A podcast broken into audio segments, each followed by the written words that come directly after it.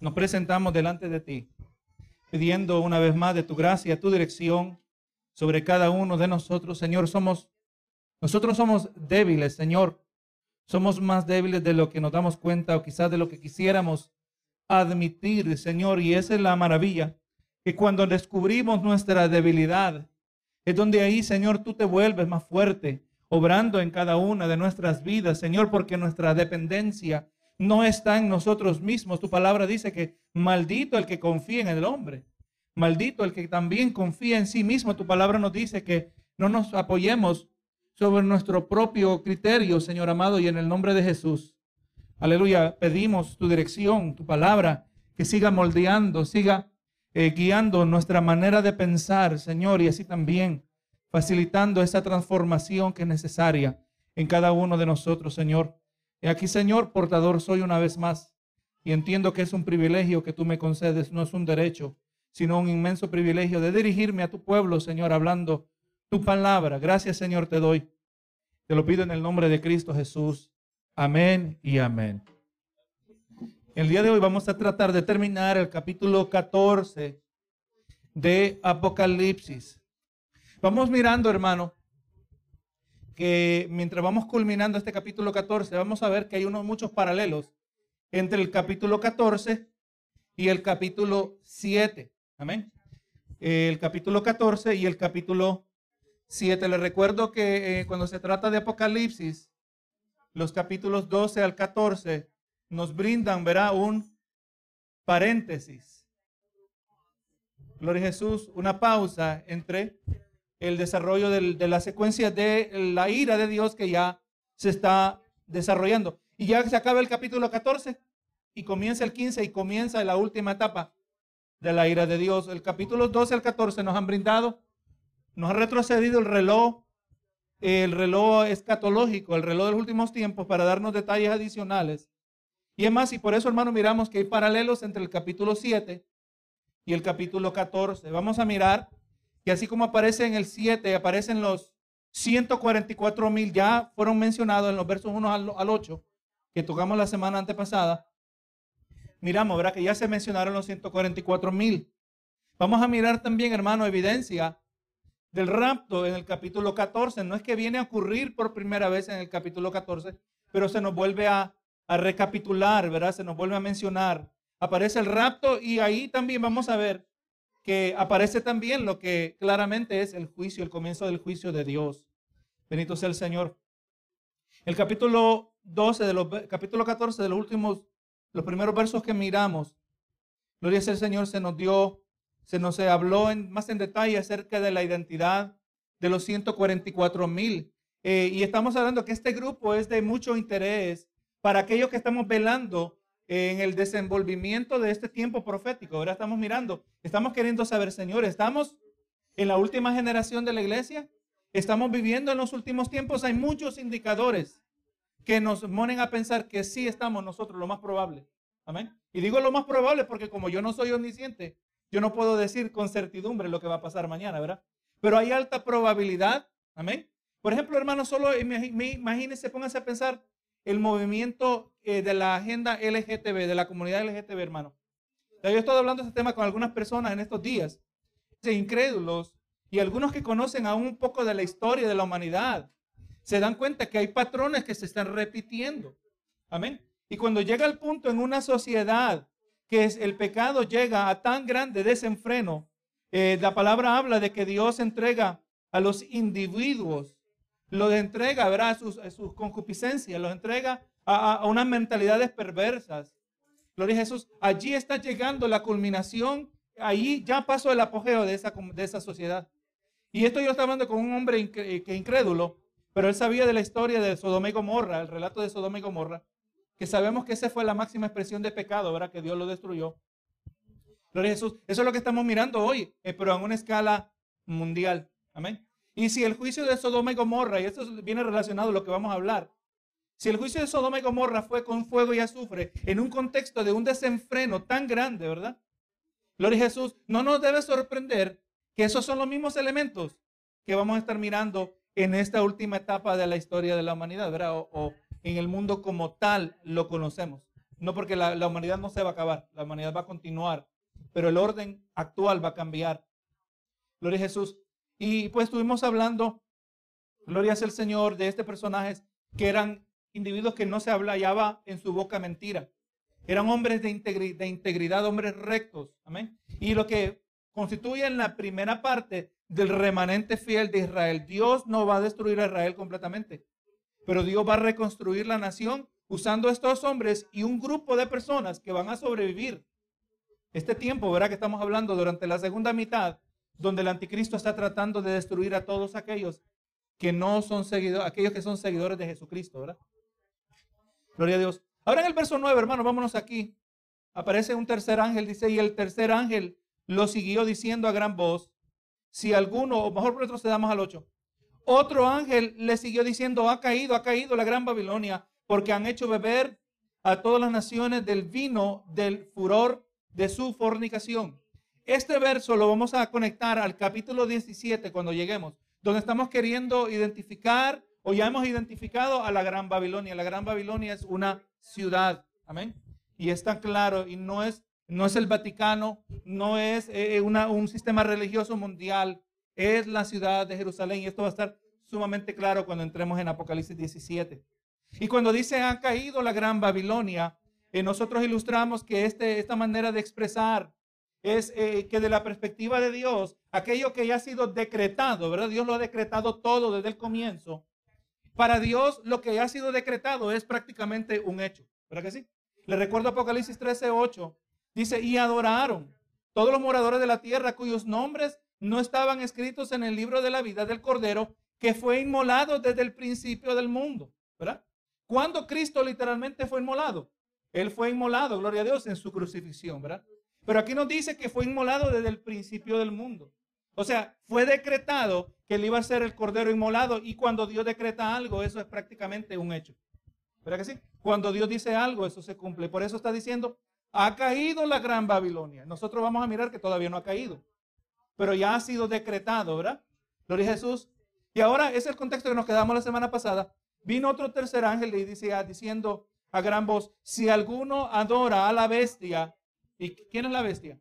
El anticristo. Por eso es la pregunta, ¿verdad? Porque sí, hay, otra, hay otra bestia, hay otra bestia que se le llama el, el falso profeta, ¿verdad? Que vamos a mirar más adelante. Pero aquí está hablando, ¿cómo sabemos que es el anticristo? Dice, si alguno adora a la bestia y a su imagen, esa es la imagen que cobra vida, la cual el falso profeta dice.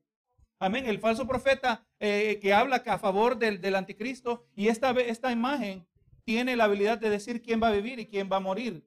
¿Quién va a, va a implementar, en otras palabras, va a implementar la marca de la bestia?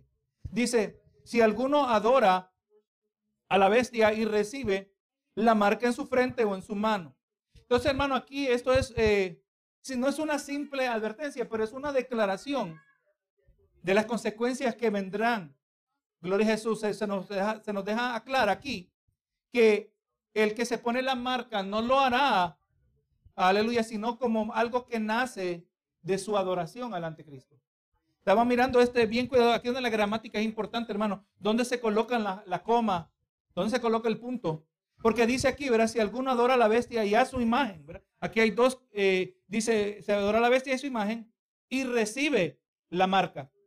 Benito sea el Señor. Entonces vamos mirando que estos son dos elementos, ¿verdad? Una cosa es adorar la bestia otra cosa es eh, recibir la marca. Entonces, ¿será que aquí está diciendo si algunos adoran la bestia pero no se ponen la marca?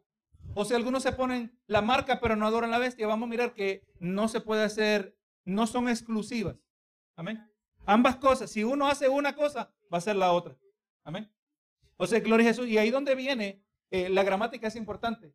Y, no nos vamos a aferrar la gramática del español no nos vamos a aferrar a la gramática de, nuestro idioma, gloria a Jesús. Bueno, ahí donde bueno consultar con otras traducciones, aún hasta en otros idiomas, en español, y si es posible mirar en el original. Porque el problema del original, la dificultad es que el original no lleva gramática. Amén. No tiene puntos, no tiene comas, no tiene letras mayúsculas ni minúsculas. Cuando usted mira, hermano, que por alguna razón la palabra dice espíritu y ve con letra mayúscula, ese fue el traductor que decidió, que él interpretó que esa mención del Espíritu es el Espíritu Santo. Pero nosotros tenemos que cuidadosamente mirar si no se habrá equivocado. Amén. Y es muy importante eso cuando estamos leyendo la palabra del Señor. Pero aquí no está diciendo, ¿verdad? Que, que va a haber consecuencia. Y cuando habla de adorar, la palabra en el griego, hermano, la palabra en el griego, la palabra traducida adorar, significa inclinarse, eh, caer postrado. Se refiere al acto de, de agacharse o bajarse. Se refiere a un humilde sometimiento de actitud de adoración y respeto. Esto no es, hermano, como Naamán. No sé si se acuerda de Naamán, eh, que Naamán tenía, era, era leproso, ¿verdad que sí? Y Naamán cuando recibió el milagro, vino al profeta y le pidió permiso al profeta que si era posible, porque ahora él creía en el Dios verdadero. Pero como requisito de su tierra pagana, la costumbre era que siempre que venía delante del, ídolo de la nación, tenían que doblar rodilla y postrarse. Y él le decía al profeta, este, yo voy a ir, pero entiende, profeta, que Dios, eh, que, que yo solo lo voy a hacer externamente. Amén. Yo no lo hago de corazón porque yo adoro al Dios verdadero. Ahora recuerde, ese es un pasaje descriptivo, no prescriptivo. Amén. Eso es lo que hizo Naamán y se le permitió, vamos a decir como mínimo. ¿Por qué? Porque él era un recién convertido. ¿Verdad que sí? Gloria a Jesús, como mínimo vamos a decir así. Quizás nada más su práctica después cambió, no lo sabemos. Pero el asunto es que Naamán simplemente lo estaba haciendo externamente. Amén. Pero no es esto lo que está hablando aquí el apóstol Juan en el capítulo 14. Gloria a Dios. Aquí está hablando de una directa devoción. Y esto no nos debe sorprender, hermano. El mundo va a amar a la bestia, va a amar al anticristo. Lo van a amar. Mientras aborrecen a Dios. Mire a Jesús. Mire lo que dice Juan 15, 18, donde leímos al comienzo. Si el mundo os aborrece, sabed que a mí me ha aborrecido antes que a vosotros. Recuerde, nadie va al infierno porque no aceptó a Cristo. Todo el que va al infierno es porque aborreció, porque rechazó a Jesucristo, ¿verdad? Verso 19, si fueras del mundo, el mundo amaría lo suyo, ¿verdad? Como el anticristo es del mundo, ¿verdad? Este sistema contaminado que existe en contrariedad, en contradicción a Dios, el mundo ama lo suyo.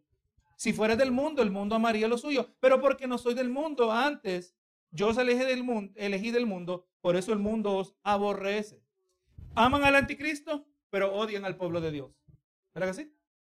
Gloria a Jesús. E, este hermano, esto nos debe preparar a nosotros, especialmente en este contexto actual donde la hostilidad contra el cristianismo va aumentando. Amén. Pero esencialmente eso es lo que nos están haciendo más y más. Pero nos están eh, acorralando más y más, queriendo limitar. Mire, mire lo que ocurrió el 2020.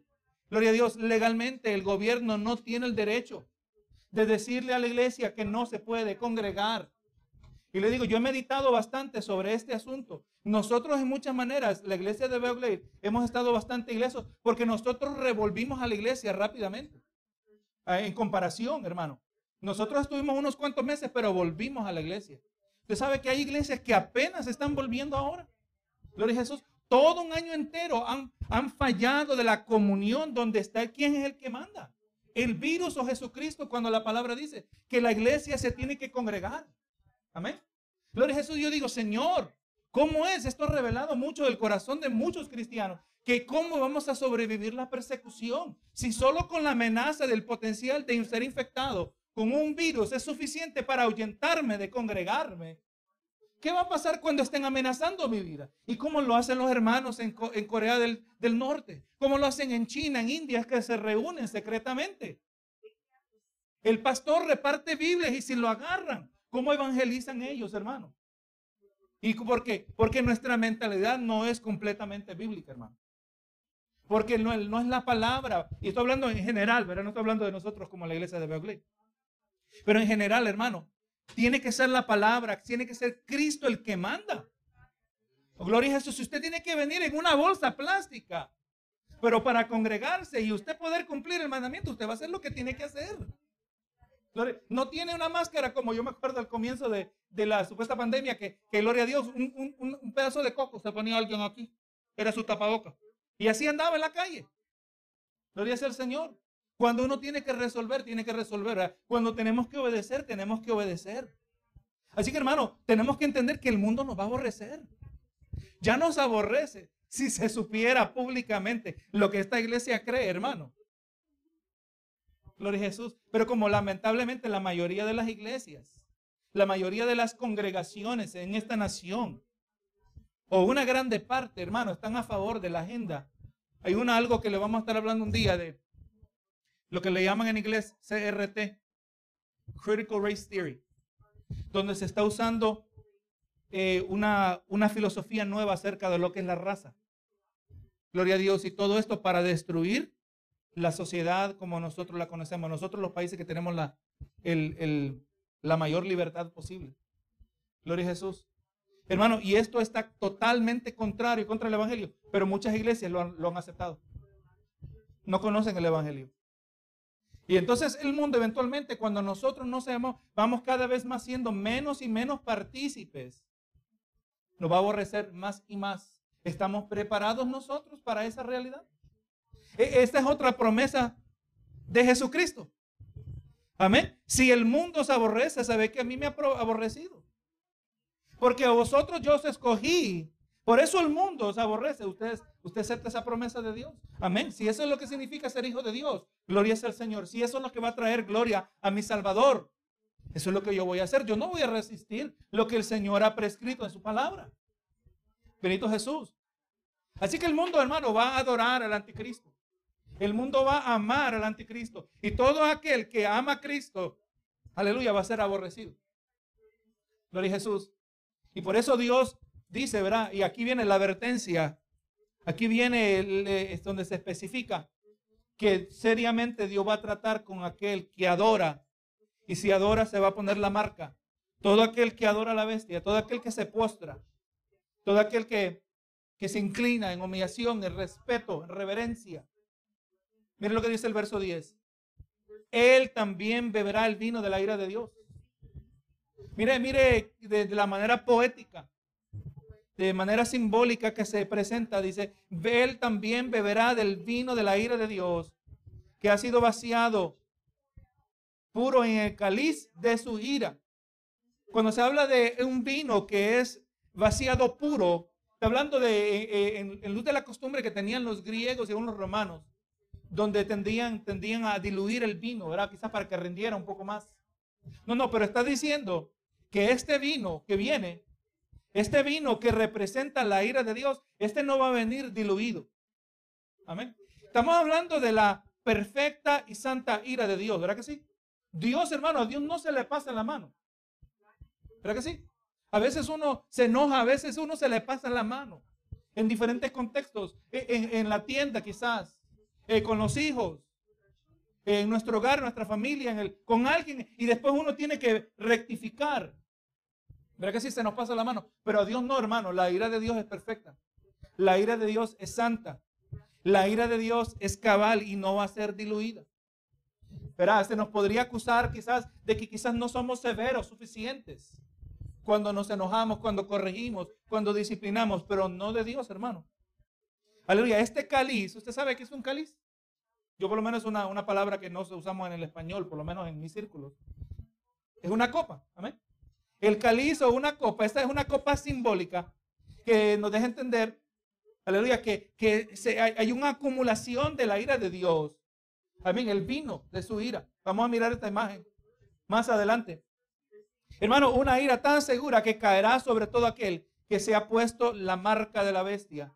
Y no solo porque se ha puesto la marca, pero también porque adora a la bestia. Pónganse a pensar, hermano, ya miramos unos capítulos atrás que cuando Dios ya está derramando su juicio en forma de las trompetas, gloria Jesús, dice que ni aún así, ni aún así se arrepintieron.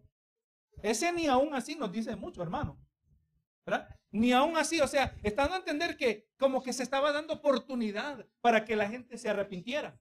Y con todo lo que Dios derramó, visible expresión de su ira, que a cualquiera persona le debería causar temor y miedo, pánico, aterrorizante. Y ni aún así se arrepintieron de sus maldades, de adorar los demonios, de sus, de sus mentiras, de, de sus matanzas. Ni aún así. Entonces, hermano, un pueblo una humanidad que ni aún así se arrepiente, ¿a quién van a seguir? Automáticamente van a seguir al que anda en tinieblas. Por eso vemos esa lealtad al anticristo. Y nos dice, ¿verdad? Que la ira de Dios y este individuo será atormentado con fuego y azufre. ¿Se acuerda lo que estamos hablando de, de Sodoma y Gomorra, verdad? Amén. Gloria a Dios. Estamos mirando que esto es como sirve, nos sirve a nosotros como una especie de pista para rayar algunos paralelos. Oye, ¿cuántos paralelos hay entre Sodoma y Gomorra, fuego y azufre? Y es más, hermano, estaba viendo un documental bien interesante. Eh, tiempo atrás, que están hablando que encontraron el área de Sodoma y Gomorra. Búsquelo a ver si lo pueden encontrar en YouTube. Y que encontraron que era una región rica había abundancia de azufre. No nos debe sorprender, ¿verdad? Gloria a Jesús. Así que hermano, esta no va a ser una leve expresión de la ira de un enojo de Dios. Pero va a ser una furia que va a causar un tormento, hermano, tormento en la palabra. Tormento sobre todo ser humano rebelde. Tormento que vendrá, que se va a expresar inicialmente en forma de fuego y azufre. De la palabra tormento se refiere, hermano, a una imposición de un incesable dolor intolerable. Amén.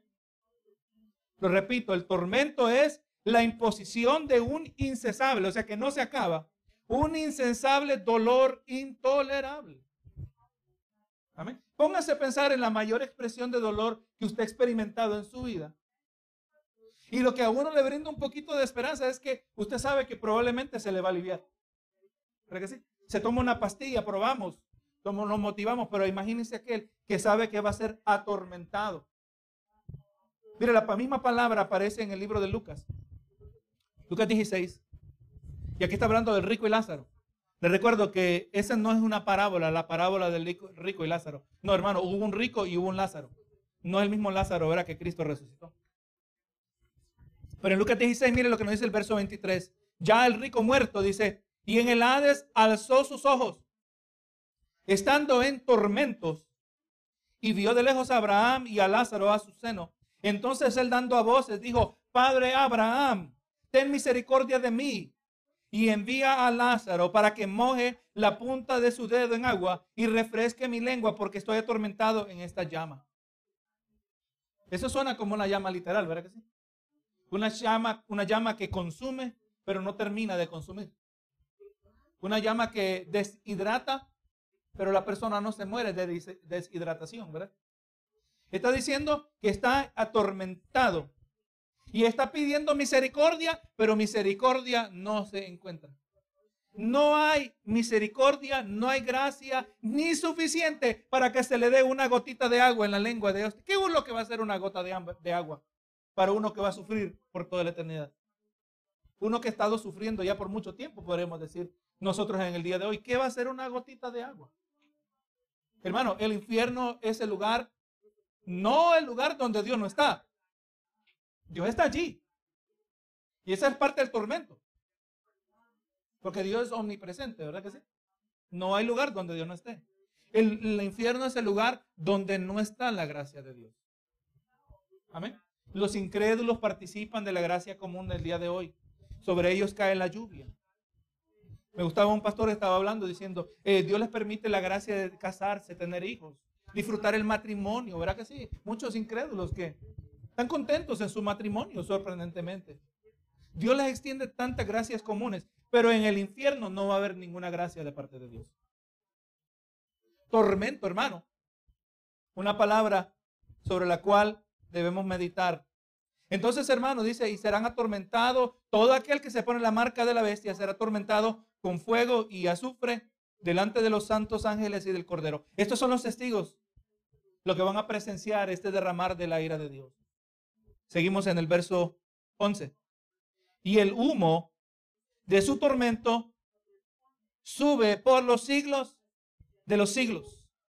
Hermano, aquí se nos está dejando saber la duración del fuego y azufre que atormentará a los adoradores de la bestia. E inicialmente vamos entendiendo que este fuego y azufre es uno que tendrá una expresión sobre la superficie de la tierra.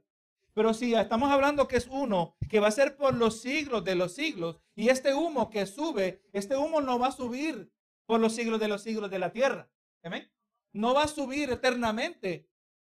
desde la superficie de la tierra. Estamos hablando del humo del fuego que está en el infierno. Amén. Por los siglos de los siglos. Pero póngase a pensar, eh, yo me pongo a pensar cuando mi esposa tenía ese dolor de piedra en el, en el riñón. Usted ha tenido algún dolor así, dicen, yo no puedo, nunca lo voy a poder comprobar. Dicen que duele más que dar a luz.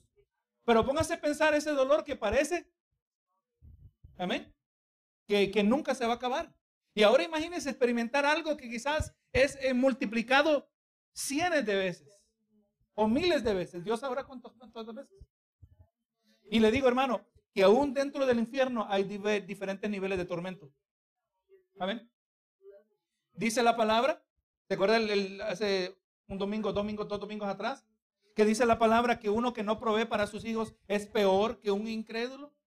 Recibirá mayor condenación. También habla de aquellos que enseñan la palabra e engañan a muchos. Esos también recibirán mayor condenación. Hay varios lugares donde la palabra nos dice que hay algunos que no solo van a recibir condenación, pero van a recibir mayor condenación. O sea que hermano, aquí no está diciendo que nuestra imaginación está limitada en comprender lo que está preservado para los hijos de perdición. Por un lado, no podemos ni imaginar lo que Dios tiene preparado para nosotros como hijos de Dios, fieles que nos mantengamos, fieles hasta la muerte, pero también al otro lado no nos imaginamos lo que espera a los que estaban a estar en tormento. Vamos a permitir que, que lo espeluznante y atemorizante del infierno exalte y traiga énfasis a la gloria venidera que tiene Dios para sus hijos. Este humo de su tormento, ¿verdad? Si hay humo porque hay fuego, va a ser por los siglos de los siglos. Gloria a Jesús. Este tormento no será de larga duración, será de perpetua duración. No va a durar largo tiempo. No va a durar como dice la iglesia católica, que si, si, hay, que si se hace, se le permita estar en el purgatorio, puede durar un millón de años, pero eventualmente va a salir. Gloria a Jesús, no ha habido ni siquiera un millón de años en la existencia de esta creación.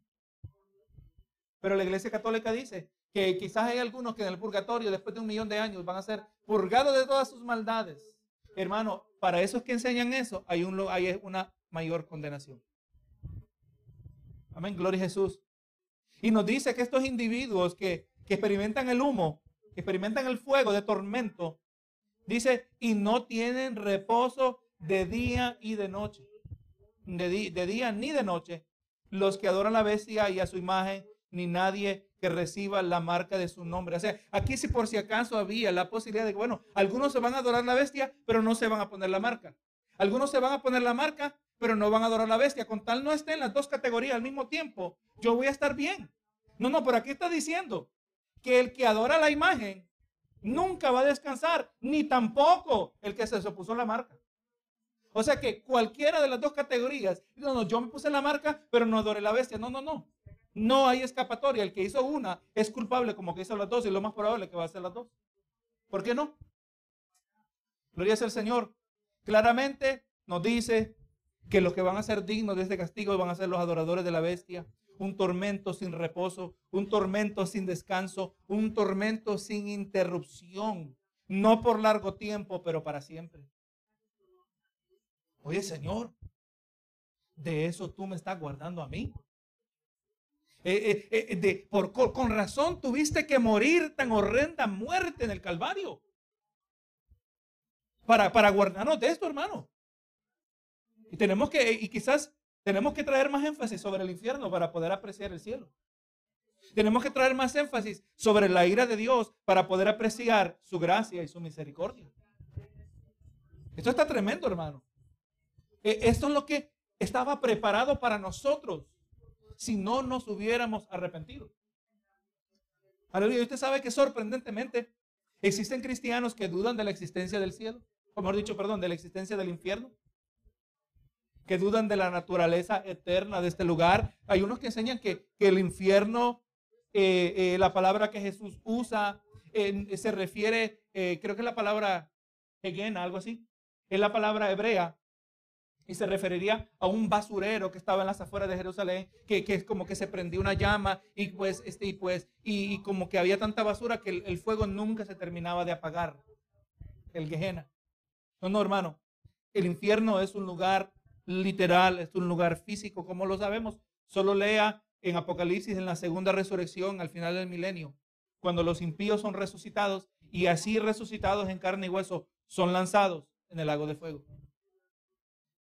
El infierno, hermano, no se puede dudar. Mire lo que dice Mateo 25, 46. E irán estos al castigo eterno y los justos a la vida eterna. Según de Tesalonicenses 1.9, los cuales sufrirán pena eterna de perdición, eh, pena de eterna perdición, excluido de la presencia del Señor y de la gloria de su poder. Así que hermano, no hay duda. Usted lea, la próxima vez que usted lea el Nuevo Testamento, léalo con un filtro en mente.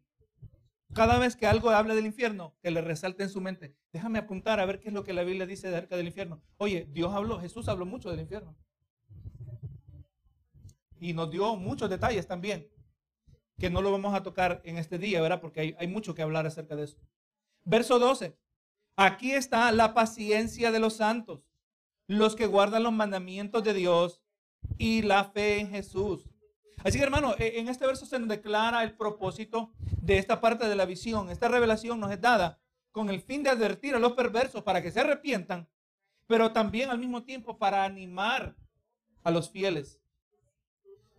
Oye, pero que el infierno me va a animar a mí. ¿Cómo el infierno me va a animar a mí? Porque hermano, póngase a pensar, miramos en este mundo, hay mucha injusticia. Hay mucha injusticia en este mundo que la miramos. Cuando vemos víctimas que mueren, y malos que se mueren de viejos. El borracho va en el carro, choca y el que iba, la mujer embarazada la que muere, la que iba en el otro carro, ¿verdad? Y uno dice, Señor, mire estas injusticias, ¿qué pasa? ¿Qué está pasando, Señor? ¿Dónde estás? Especialmente cuando eso le pasa a algo cercano, a un ser querido, ¿verdad? Hay mucha maldad, hermano, que ocurre en este mundo. Ese es un ejemplo, quizás eh, con el, rápidamente nos podemos identificar, pero hay muchos otros ejemplos. Que, que, que muchos hermanos, hay las víctimas inocentes, diría uno, no le hicieron nada malo a nadie, mueren. Pero el malo muchas veces se muere de viejo. Y pareciera que no reciben su merecido. Pero hermano, nosotros como hijos de Dios, nosotros los santos, sin importar en qué generación de la iglesia nos pertenezcamos, nos vamos a animar, perseverando, meditando lo que dice Romanos 2. Mire lo que dice Romanos 2, 5 al 8 en relación a esto. Pero, pero por tu dureza y por tu corazón no arrepentido, atesoras para ti mismo ira para el día de la ira y de la revelación del justo juicio de Dios. En otras palabras, la copa se está llenando, ¿verdad? Tú atesoras para ti mismo ira. La copa se está llenando del vino de la ira de Dios. Dice el verso 6, el cual pagará a cada uno conforme a sus obras. Vida eterna a los que perseverando en hacer el bien, buscan gloria y honra e inmortalidad, pero ira y enojo para los que son contenciosos y no obedecen a la verdad, sino que obedecen a la injusticia. Pues hermano, es cuando miramos la horrenda realidad del infierno, nosotros sabemos que Dios va a pagar justamente a los que hacen la maldad. No importa que se murieron, hermano. No importa que se murieron y quizás no experimentaron las consecuencias de su depravada manera de vivir. Y eso es algo difícil de aceptar. Nadie sale de aquí ileso, hermano. Gloria. Usted lo mira quizás, pero es un infeliz. Usted lo mira, gloria a Dios, y su hogar es un, son ruinas. ¿Verdad que sí? Gloria a Dios, nadie, hermano. Y eso es lo que nos debe animar a nosotros. Que aun cuando nosotros somos los que experimentamos las injusticias, recuerda lo que estamos hablando en Primera de Pedro, capítulo 2, al final del capítulo. Que nosotros haciendo el bien cuando padezcamos, nosotros, hermanos, vamos a hacerlo y lo vamos a soportar porque le entregamos todas las cosas, siguiendo el ejemplo de Jesús, que, eh, que Jesús les entregó todo al Padre en cuanto a toda la injusticia que él experimentó, sabiendo que él lo juzga todo justamente. ¿Verdad que? Nadie, hermano, no se preocupe, que el hacedor, el, malhechor, que se murió y parece que no le pasó nada, y nunca sufrió, nunca fue expuesto en la sociedad. No se preocupe. Del momento que muere, comienza el juicio para su vida. En el lugar de espera es un lugar de tormento. Y recuerde que está en el infierno, hablamos mucho del infierno, pero el infierno es un lugar temporal. La palabra nos dice, ¿cómo es eso? Yo no lo puedo imaginar. Nos dice al final que el infierno va a ser lanzado en el lago de fuego. O sea que si el infierno es malo, ¿cómo será el lago de fuego?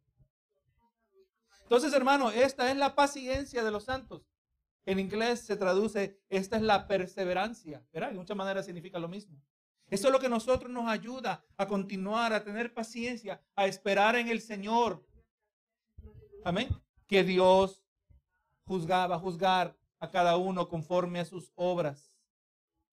Romano, verá como leímos Romanos 2, 5, 6, 5 al 8. Y oí, dice el verso 13 de Romanos de Apocalipsis 14, y oí una voz del cielo que me decía, bienaventurados de aquí en adelante los muertos que mueren en el Señor. Los que mueren en el Señor tiene que referirse a los creyentes. Queridos creyentes que son muertos o probablemente y específicamente hablando de los mártires. Bienaventurados los que son matados, ¿verdad? Lleve esto en mente. Cuando hablamos de mártires, gloria a Jesús, siempre vamos a nosotros pensar en la gran tribulación, ¿verdad? Entonces lleve esto en mente, vamos mirando esta secuencia que se va desarrollando. Es durante la gran tribulación que se implementa la marca de la bestia, ¿verdad que sí? O sea que esto no, esto, todo esto vamos mirando cómo va relacionado. Vamos a ser perseguidos porque no vamos a aceptar la marca de la bestia. Hay que orar, hay que pedirle al Señor sabiduría. Cuando la palabra nos dice que es relacionada al número 666, ¿verdad? Que ahí dice, hay sabiduría en este número. No hay ni manera de comenzar para entender qué significa eso. Pero aparentemente es un misterio que va a ser revelado en esa última etapa y quizás nos va a traer detalles que nos van a ayudar. Lo más probable. Benito Jesús. Entonces dice, bienaventurados aquí los que son de aquí en adelante, los muertos que mueren en el Señor. Así que hermano, para el cristiano, hermano, para el ser humano, es una bendición morir en comunión con Dios. Es una bendición el que muere en el contexto de una relación restaurada, habiendo abandonado el pecado. Y dice aquí eh, que, ¿por qué son bienaventurados? Dice, sí, dice el Espíritu, Dice, descansarán de sus trabajos porque sus obras con ellos siguen. Así que hermano, e, el partir de esta tierra, se nos dice aquí que es uno de los primeros beneficios, que uno de los primeros beneficios que se va a experimentar es el descanso, el reposo. Gloria a Dios. ¿El reposo de qué? De, sus labores como hijos de Dios. Pero yo podría pensar que, ¿qué clase, que, ¿cuáles son los labores? ¿Será que, que Dios me va a dar, por el caso mío, me voy, ya, Dios me va a dar descanso de predicar. Eso no necesariamente es una carga necesaria, es una responsabilidad. Y gloria a Jesús, pero principalmente un privilegio. Yo no digo, oye, pero no creo que se tiene que referir. Aquello que nosotros hacemos con amor, y gloria a Dios, no es probablemente las labores que se refiere aquí que requieren descanso. Benito Jesús. Sino, hermano, el aspecto de nuestras labores espirituales eh, los, aquellos padecimientos de la vida terrenal que son necesarios, hermano. Esas son parte de nuestras labores, usted lo sabía, ¿verdad? Nosotros tenemos que saber y aprender sufrir para la gloria de Dios. Por varias razones. Número uno, estamos en un mundo caído. O sea, Cristo lo dijo, ¿verdad? Lo que yo le he llamado una de las promesas menos reclamadas. En el mundo tendréis aflicciones. ¿Verdad? Estamos en un mundo caído. Pero también eh, los padecimientos son necesarios para nuestra formación espiritual y también nuestro testimonio ante los hombres. Recuerde, en Primera de Pedro leímos que por un poco tiempo, si fuere necesario, seamos pasados por diversas pruebas. O sea que cuando vienen los padecimientos, las aflicciones, y usted lo está experimentando, usted dice, es necesario. ¿Verdad que sí? Si vino a mi vida, es porque es necesario. Y Dios, aleluya. Y, y honestamente, nos agota. ¿Verdad que sí? Ahí es donde tiene sentido el descanso de nuestras labores, pero son necesarias. Miren lo que dice primera de Pedro 2, 20, 21. Pues qué gloria es si pecando sois abofeteados y lo soportáis, más si haciendo lo bueno sufrís y lo soportáis. Esto es, esto ciertamente es aprobado delante de Dios. Pues para esto fuisteis llamados. ¿Para qué fuimos llamados? Para sufrir cuando hacemos el bien. No, pastor, así nunca va a llenar la iglesia. Pues así nos quedamos. Esta es la palabra de Dios. Vamos a sufrir, vamos haciendo el bien. Muchas veces vamos a sufrir y somos llamados a soportarlos porque para esto fuiste llamados, porque también Cristo padeció por nosotros, dice, dejándonos ejemplo para que sigáis sus pasadas, pisadas. ¿Cristo sufrió? Claro que sufrió Jesucristo. Vemos aquí la verdad del Evangelio, hermano. O sea, este es quizás, esta es mi, mi interpretación, es quizás a este aspecto de las labores que el Señor nos da como hijos de Dios, que nos va a brindar descanso. Y eso sí lo sabemos, hermano, porque cuando estemos en la gloria venidera ya no va a haber tribulación, ya no va a haber ninguna clase de aflicción, ya no va a haber sufrimiento. Primera de Pedro 4.1 y verso 2 dice, puesto que Cristo ha padecido por nosotros en la carne, vosotros también armados del mismo pensamiento. O sea, ustedes adquieran la misma mentalidad de Cristo. Cristo estuvo dispuesto a sufrir en su carne por amor al Padre, para obediencia. Así también ustedes deben pensar igual. Dice, para, dice pues, quien ha padecido en la carne terminó con el pecado para no vivir el tiempo que resta en la carne conforme a las concupiscencias de los hombres, sino conforme a la voluntad de Dios. Yo creo que es a esto que se refiere. Es a esto que se refiere que se le dará descanso a los hijos de Dios. Ya no vamos a ser parte de este mundo. Gloria a Jesús, esto aplica a todo aquel también que ya, que ya ha muerto en el día de hoy. El que muere en el Señor, ya, ya no hay preocupación de la gran tribulación. Ya no hay preocupación que qué va a pasar conmigo. Ya, gloria a Dios, ya todo. Ya ahí vino el descanso del Señor.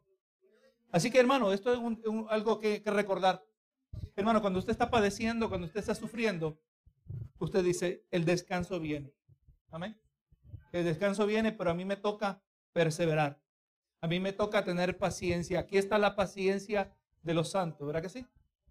Todo lo que experimentemos en esta vida terrenal es temporal, pero lo que van a experimentar los hijos de perdición será eterno. Podemos aguantar, hermano. Todo lo podemos en Cristo, ¿verdad? Que nos fortalece. Vamos a ir rapidito en los versos que nos quedan.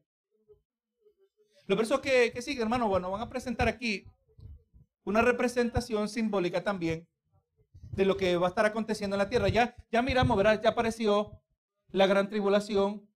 Ya, ya se nos habló de los que mueren en el Señor, ¿verdad? Los mártires durante la gran tribulación. También ya apareció el detalle de la marca de la bestia. Ahora vamos a mirar, hermano, que van a presentar dos eventos, dos, dos aspectos que se presentan en forma de cosecha se nos dice que la tierra es cegada. Pero, ¿qué significa esto específicamente? Vamos a mirar que algunos elementos importantes aquí nos van a traer claridad a qué se refiere. Y por eso le digo, hermano, que el capítulo 7 y el capítulo 14 hay muchos paralelos y probablemente están hablando del mismo tiempo, del, similares eh, eh, elementos. Dice, y mire, y aquí una nube blanca. Y sobre la nube, uno sentado semejante al Hijo del Hombre Hermanos, del momento que aquí se presenta la nube, este es un dato sumamente importante. Viene alguien en una nube. Este no es cualquiera. El mismo libro de Apocalipsis nos dice, ya se nos ha presentado un dato importante acerca de la venida de Cristo. Apocalipsis 1.7 dice, he aquí que viene con las nubes, todo ojo le verá, y los que le traspasaron y todos los linajes de la tierra harán lamentación por él. Sí Amén. Eso es lo que miramos en Apocalipsis, en, al final de Apocalipsis 6. ¿Verdad que sí? Que nos dice que cuando miran, dice, y dirán, a los montes caer sobre nosotros y escondernos de la ira del Cordero. Y Cristo sabemos que viene en las nubes. En Daniel capítulo 7 también nos habla de la, de la venida de Cristo. Daniel 7:13. Miraba yo en la visión de la noche y aquí con las nubes del cielo venía uno como hijo de hombre que, que vino hasta el anciano de días y le hicieron acercarse delante de él. Ah, la misma visión, ¿verdad? Gloria a Dios. Que vemos que viene, gloria a Jesús, uno como un hijo de hombre. Juan nos dijo de uno que era semejante al hijo del hombre. Así que nosotros sabemos, hermanos, que este no es simplemente uno que se parece, este es Jesucristo. Juan 14, eh, mejor dicho, Marcos 13 nos dice, verso 26, entonces verán al Hijo del Hombre que vendrá en las nubes con gran poder y gloria. Mateo 24, 29 al 31, solo le voy a leer verso 30, mejor dicho, dice, entonces aparecerá la señal del Hijo del Hombre en el cielo, entonces lamentarán todas las tribus de la tierra y verán al Hijo del Hombre viniendo sobre las nubes del cielo con poder y gran gloria. Y este que viene en las nubes, ¿cómo viene? Se nos describe, dice que tenía en la cabeza una corona de oro y en la mano una hoz aguda. Claramente, hermano, aquí parece darnos claramente la identidad de aquel que viene en la nube blanca. Ahora recuerda, hermano, en lo que ya nosotros hemos aprendido, nosotros ubicamos la venida de Jesucristo entre el sexto sello y el séptimo sello, ¿verdad? Porque el séptimo sello, cuando se abre, introduce las siete trompetas. El arrebatamiento de la iglesia ocurre concluyendo el sexto sello, porque recuerde, el sexto sello son las señales cósmicas. ¿Verdad? Entonces, las señales cósmicas aparecen, el sol, la luna, las estrellas. Y ahora, ¿cómo aparece Jesús? Viene en las nubes. ¿Verdad? Gloria a Jesús. Este que viene con una corona de oro. Ahora, hermanos, los versos que vienen nos presentan, ¿verdad? Dos imágenes. Se nos presenta la cosecha de la mies, la cosecha del grano y la cosecha de los racimos de uvas. Importante que hagamos esta separación para comprender los versos que vienen. Dice, y del templo salió otro ángel, clamando a gran voz al que estaba sentado sobre la nube, mete tu hoz y ciega, porque la hora de cegar ha llegado, pues la mies de la tierra está madura. Yo espero que esa expresión le suene muy familiar a usted. ¿Qué, ¿Qué, es la mies? ¿Cuál es la mies? ¿A qué se está refiriendo? La referencia más cercana a la mies la encontramos en los evangelios. Mateo 9, 37 y 38. Entonces dijo a sus discípulos, a la verdad, la mies es mucha, mas los obreros pocos. Rogad pues al Señor de la mies que envíe obreros a su mies. La mies, hermano, es la cosecha del grano, la cosecha del trigo. Amén. Entonces vamos aquí usando la palabra. La palabra nos ayuda a interpretar la palabra, ¿verdad? Entonces cuando dice mies, yo sé que la palabra dice mies en otro lugar. Ya encontramos ese verso, ¿verdad? Y cuando se habla de la mies, está hablando del trigo. Mire lo que dice Mateo 13:30. Dejad crecer juntamente el lo uno y lo otro hasta la ciega. Y el tiempo que de la ciega yo diré a los segadores, recoger primero la cizaña y atarla en manojos para quemarla, pero recoger el trigo en mi granero. Sabemos una cosa es el trigo, otra cosa es la cizaña. Ahí nosotros sabemos que unos son los hijos de Dios, otros son los hijos del diablo. ¿Verdad que sí? Entonces está hablando que el trigo son los hijos de Dios, la mies está hablando de la cosecha de los hijos de Dios. En otras palabras, el arrebatamiento, el rapto de la iglesia, ¿verdad? Pero no nos sorprende, ya apareció la, gran tribulación, la marca de la bestia, los mártires, ¿verdad? Ya aparecieron estas imágenes. Ahora se nos está presentando el rapto. Se nos está hablando también, ya se nos está hablando del elemento del, del, del, del cáliz, del vino de Dios. Este elemento vuelve a aparecer. Verso 16 dice, y el que estaba sentado sobre la nube metió su hoz en la tierra y la tierra fue cegada. ¿Qué es la hoz, hermano? ¿Verdad? La hoz es este, esa herramienta, ¿verdad? Eh, un cuchillo encurvado generalmente. ¿Verdad? Que se usa para cegar el, trigo, para cosechar el trigo. Estamos mirando, hermano, que la tierra es cegada de su trigo. Y el evento que, que tiene sentido, este evento tiene sentido. Vamos a mirar el verso que viene, nos ayuda a entender que estamos correctos en, decidir que el trigo es la iglesia. Que el trigo, no, no la iglesia, el trigo es los seguidores de Jesucristo. Amén. Gloria sea al Señor. Verso 17. Ya, ya se nos cosechó el trigo, ¿verdad? Ya se cegó el trigo. Ya vino con la hoz, porque no se puede cosechar el trigo hasta que es cortado, ¿verdad? Entonces es cortado, es cosechado. Lo que queda es el, la cizaña, ¿verdad? Si nos conectamos otra vez a Mateo 13. Ahora mira el 17, capítulo, capítulo 14 de Apocalipsis, verso 17. Salió otro ángel del templo que estaba en el cielo, teniendo también una hoz aguda. Este también viene para cosechar, viene con la hoz. Gloria a Jesús. Pero este ángel no viene a buscar a los santos, ya los santos ya fueron cosechados. Verso 18. Y salió del altar otro ángel que tenía poder sobre el fuego. Este detalle es importante resaltarlo. Este ángel tiene poder sobre el fuego. ¿Cuál fuego? El fuego de la misericordia de Dios. El fuego de la gracia de Dios. Usted sabe que no hay otro fuego. Sino, aleluya, el fuego de la ira de Dios, ¿verdad? Aleluya. Creo que la próxima vez que usted escuche uno de esos coritos que cantamos en nuestros círculos, cuando los hermanos están cantando, dame, dame fuego, Señor. ¿Qué estamos pidiendo en verdad? Gloria a Jesús. Aleluya. Un, un paréntesis ahí. No es el hilo, el fuego de la misericordia de Dios, el fuego de la gracia de Dios, es el fuego de la ira de Dios. Este ángel tiene control sobre el fuego. Este ángel tiene el control sobre el combustible, el termostato, vamos a decir así, ¿verdad? ¿Qué intensidad va a tener lo que viene? Y este ángel que tenía control sobre el fuego llamó a gran voz al que tenía la hoz aguda. Este es el, no el primero que cortó el trigo, no cortó la mies, este es otro. Dice el que tenía la hoz aguda diciendo, mete tu hoz aguda, que esa está bien afilada, y vendimia los racimos de la tierra, porque sus uvas están maduras. Así que este, este ángel de, juicio, ¿verdad? El ángel de fuego, que tiene control sobre el fuego, este ángel eh, nos ayuda a entender qué es lo que se va a cosechar, ¿verdad? Gloria a Jesús. Esta cosecha no es para expresar la misericordia de Dios, lo miramos en el verso 19. Y el ángel arrojó su voz en la tierra y vendimió la viña de la tierra. Vendimiar se refiere a, simplemente el recoger las uvas. Eso es lo que significa vendimiar. ¿Y qué representan estas uvas? Solo tenemos que mirar qué es lo que se va a hacer con estas uvas. Dice, y echó las uvas en el lagar de la ira de Dios. ¿Qué es, el, qué es un lagar? Es el lugar donde se exprimen las uvas. O sea, recuerda, nos ha hablado del vino de la ira de Dios, ¿verdad? Pero para que haya vino hay que exprimir las uvas. Ya se mandó a recoger ahí donde se está acumulando lo que eventualmente es el vino, ¿verdad? Donde el, jugo se está acumulando, quizás hasta está siendo fermentado.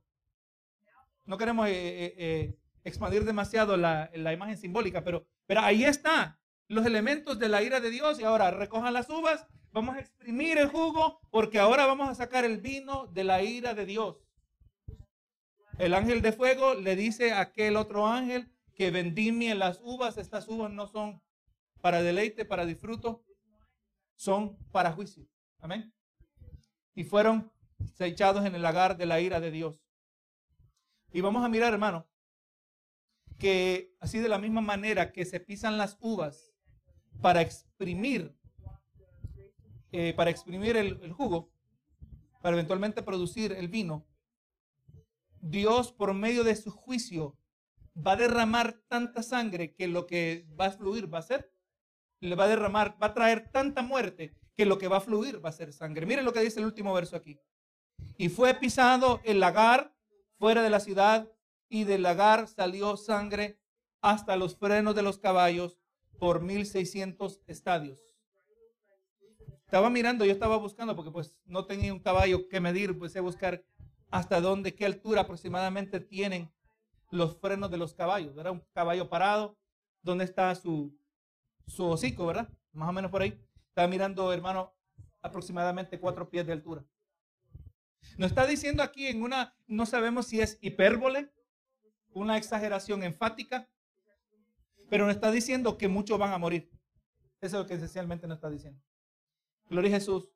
Eh, en un terreno amplio, no, no el tiempo para mirar cuánto, cuánto eran 600 estadios, pero sabemos que es un, espacio grandísimo y en un espacio amplio y que nos dice que va a haber sangre, un lago de sangre prácticamente, ¿verdad?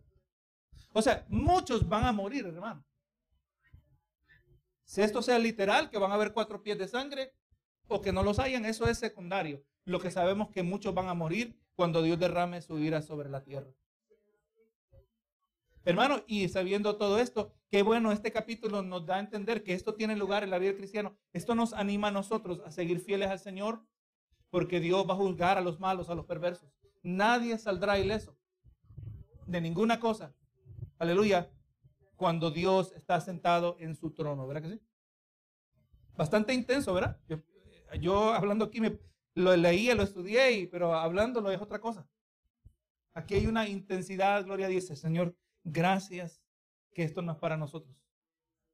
Gracias te damos, Señor, por tu misericordia. Pero ahí es donde vamos sacando aplicación inmediata para estos versos.